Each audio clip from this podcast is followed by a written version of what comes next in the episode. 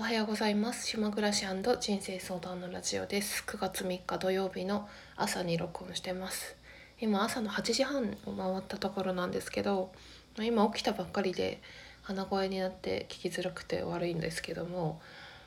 まあ、この起きたばっかりですぐ録音してる理由があってそれはですねあのすごい怖い夢を見てしまったのでちょっと気分転換に喋ってみようかなと思います。えー、まあ、雑談ですけどもえっと昨日の、まあ、夜にちょっと気づいたことがあって私がその最近一人キャンプのことを調べることに夢中になっていて YouTube であったり本読んだりネットでいろいろ見たりとか。で見れば見るほど、まあ、楽しいんだけどすごく自分にとってあの不安だったり難易度が高いところがあってまず今自分がいる島ではやらないのでなぜかっていうと日常的な場所なのでもっと非日常感を味わいたいから、まあ、あの船で1時間ぐらいの隣の島に行くか、まあ、本土に行くかなんですけど、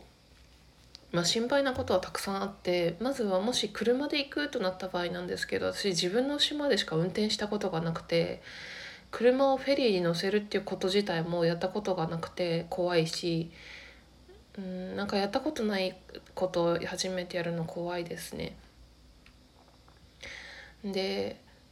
でもちろんその船から降りて知らないところを隣の島だったらまだ大丈夫かなっていう感じはするんだけど本土だと信号も車線もいっぱいあるしちょっと危ないんじゃないかなっていうそういうその心配は結構ありますと。まあまあいっぱいあるんだよその心配っていうのが。でそのソロキャンプの動画見てるとさあの女の子のやつねでカンソロっていうのがあってカンソロっていうのは完全ソロの略なんですけどカンソロっていうのは自分はもちろん一人で行ってるからソロキャンプなんだけどそのキャンプ場にお客さんが自分しかいないっていうのをカンソロっていうんですね。でカンソロは怖いらしくてでえっ、ー、となんか気をつけたい気をつけた方がいいことっていうかその選び方の条件としてキャンプ場でその管理人さんが24時間常駐しているところもあるけど無人のキャンプ場もあるわけですよね安いとことかで。そういうとことかあとは檻がないとかちゃんとこう門ですね。門がないとことかだと誰でもこう入ってこれる。うちの島のキャンプ場はそういうパターンなんだけど誰でも入ってこれるとこだとそのなんかこう安全面防犯の面でちょっと怖いっていう。実際怖い思いしなくてもなんだろうこう人が入ってくるだけでちょっと気持ちが悪いっていう。ヒヤヒヤしたりさそういうのあるじゃない。なんかそういうのが怖いみたいで。だからそのまあ、キャンプ場の選び方のコツとかも教えてくれるんだけどで昨日私が図書館でキャンプの本を借りてきて、まあ、男性の方が書いてるキャンプ本なんだけどやっぱりまあいろいろな視点があるからさどっちでもいいんだけどさやっぱり女の子一人でやるキャンプとその男性の方が書いているおすすめのキャンプの仕方とやっぱ全然違っていてそりゃそうだなって思うんだけどそりゃそうだなって思うんだけどなんか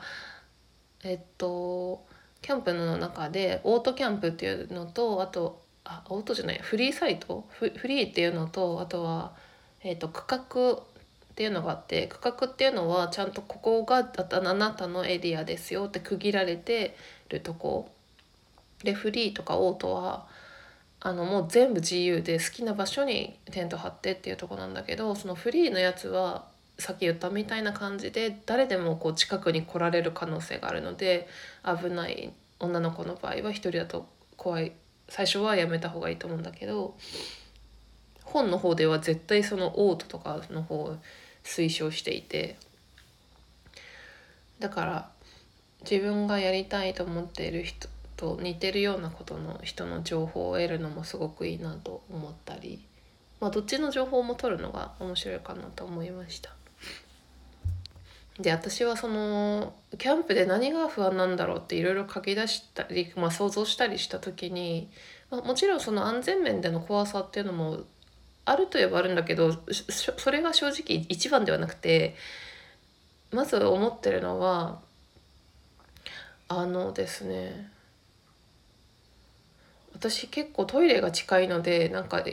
夜に多分トイレに何回も行くのとかが怖いかなっていうのとあとは面倒くさい。あとは夜もともと眠れない人なので眠れない人がキャンプ場行ったら余計寝れないんじゃないかっていう。だから1回でやめちゃうんじゃないかみたいな。やめてもいいのかもしれないけど。ででねあと一番なんとなく自分の中で不安なのが一人でテントを張ったりあとはタープっていう屋根みたいなのをつけたりする時になんかそれが不安だなと思ってで誰もいない誰も全く誰もいないとこでやるならまだいいんだけどなんとなく私これ自分の結構癖考え方の癖だなと思うんだけどまあ割とよくある話かもしれないんだけどみんなが、ま、知らない人でもねいる中で自分がなんかすごい下手くそなあの初心者みたいな下手くそなその立て方とかしてるのがを見られるのがすっごい嫌だっていうプライドなのかもしれないんだけどでその恐れって何なんだろうって思ったらやっぱりさなんか失敗したくないっていうのがあるなと思って。これは完全にもうインナーチャイルドの話だよなと思うんですけど失敗してはいけないという恐れ。だなと思って。なんか本当にほその他のこと考えてても確かに失敗しちゃいけないっていう考えってすごく自分は仕事上でも何かの手続きであってもすごくそれって自分のことをこう自分をえっと、まあ、不自由にしてるというか、まあ、それでいい面もあったかもしれないけどすごくこうあんまり必要のない観念なんだろうなっていうふうに思っています。まあ、だから結論としては自分に不安がなく、まあ、ちょっとずつチャレンジしていけばいいかなと思ってやってみたいこととしては、まあ、やっぱり外でチェアを置いたりテントを買ったりしてなんかゴロンってしてこう空を見上げたり本を読んだり風を感じたりなんかそういう外での、えー、自然体験をしたいっていうこととあとはその YouTube の人たちの映像を見てたら外でコーヒーを入れたりとかあとは簡単な料理をしたりとかそういう外で超ピクニックは何回もしたことあるけど自分が調理して食べるっていうのはほとんど人任せではあるけど自分からそういう動いてやったことはまず一回もないのでそれ調理して食べるっていうのも楽しそうだしあとはその外で寝る体験まあ、今までも何回か3回ぐらいはやったことあるんだけど全く一人でその外であの寝るっていう体験をするというそのチャレンジやったことがないことをしてなんか強くなりたいみたいな。あとは焚き火かな。焚き火も自分でやったことがないから火を見たらなんかリラックスしそうだし新しい楽しみができそうだなとかまあいろいろあるんだけどやってみたいこと。でも焚き火だってさ薪割りも大変そうだしさと思って。で結局ね今のところこういう方向性がいいんじゃないかって思ってるのは一番最初のね。まずは車に乗らないっていうこと。あの YouTube の人た人も東方キャンプっていうのをリュックとかスーツケースに荷物入れて東方キャンプっていう車使わないキャンプしてる人もいたので歩いて行けるとこであ歩いてじゃないや、まあ、公共交通機関もしくはタクシーとか車を使わなくてで本土に行きそういう国境交通機関かなんかで行きであのデイキャンプですね。泊まらず昼間のキャンプ。でそしてえっとコテージかホテルに泊まるっていう。で何それだと安心だなと思って、まあ、ちょっとそれでねでチャレンジしたいことはテントを建てるっていうことと、まあ、あとは楽しむっていうことですね。テントはなんか借りる借りて私知らないテントを一人で建てるの嫌だなって思ったから自分でテント買って練習してから行きたいんだよね。まあ、その辺もさっきの失敗したくないっていうやつなんだけど知らないテントだとさもしかしてやるの難しいかもしれないし一人だしなんかもっと一番いいのは一人で行って誰か知り合いか誰かと一人ずつで行ってあの一人だけどちょっと離れたとこにいるとか分かんないことあったら聞くみたいなのが一番理想的ではあるよね。なんか YouTube でもそういうソロキャンプで別行動みたいなそういうのもあってさ。なんかそんなことを思ってました。ま、それがキャンプとか、まあ、自分の思い込みの話なんだけどさ。でそのキャンプの本を読む前に昨日も話したけど「ババばあちゃんの忙しい夜」っていう本を読んで完全にキャンプだったんですよその絵本読んだら。ばあちゃんがさ星を見るために家の中のものもう全部出しちゃってベッドもテーブルもガスレンジとかさ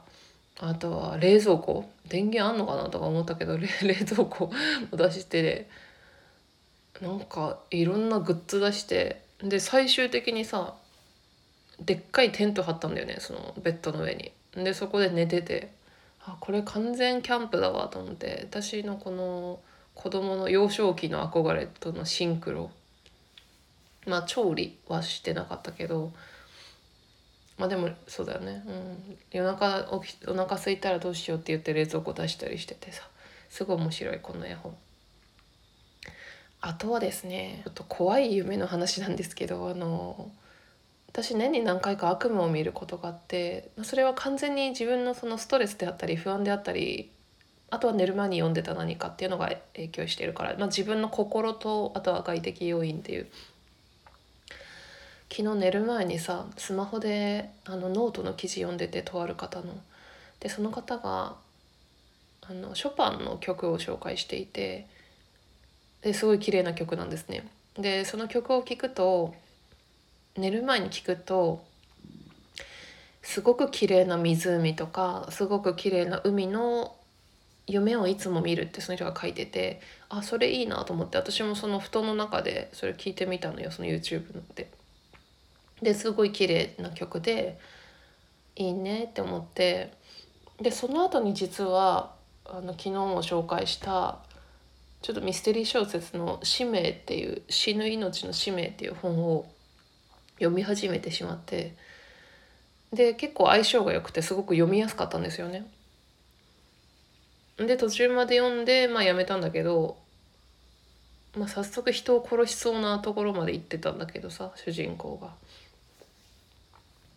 なんかただの単なる殺人っていうよりはすごくいろんな心模様とかそのインナーチャイルド的なこととか子どもの頃の体験とかそういう心理描写が結構面白くてあとは恋愛のこととかまあやっぱりでもそういうさ人を殺すとかそういう小説読むとよよくないよね寝る前にさ。うん、私の小学校の時の同級生で20歳の本当成人式とかそのぐらいの時にもう亡くなってしまった人がいてなんか病気で亡くなったらしいんだけど詳しいことを知らなくてでも子供の時は割と仲良かったんだよね男の子なんだけどあんまりよく知らずに死んでしまってなんかその子が出てきたんだよ夢の中に。だから人が死ぬっていう設定の夢だったんだけどその子が死んだっていう設定でなんかお葬式がなんかでっていうのとあとはそのお葬式かなんかの時に誰かに追いかけられてるっていう私が。ですごく隠れてるっていう追いかけられる夢結構あるなと思うねその追い詰められてるっていうか不安だったりしてそれで朝起きてもああ朝方の夢だったんだよね私何回か夜起きたからで6時に起きたのも覚えてるんで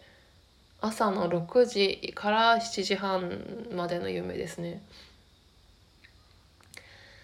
まあ気分が落ち込みますよね。朝 朝っぱらからそんな夢を見ると。なんで今白湯飲んでますけど。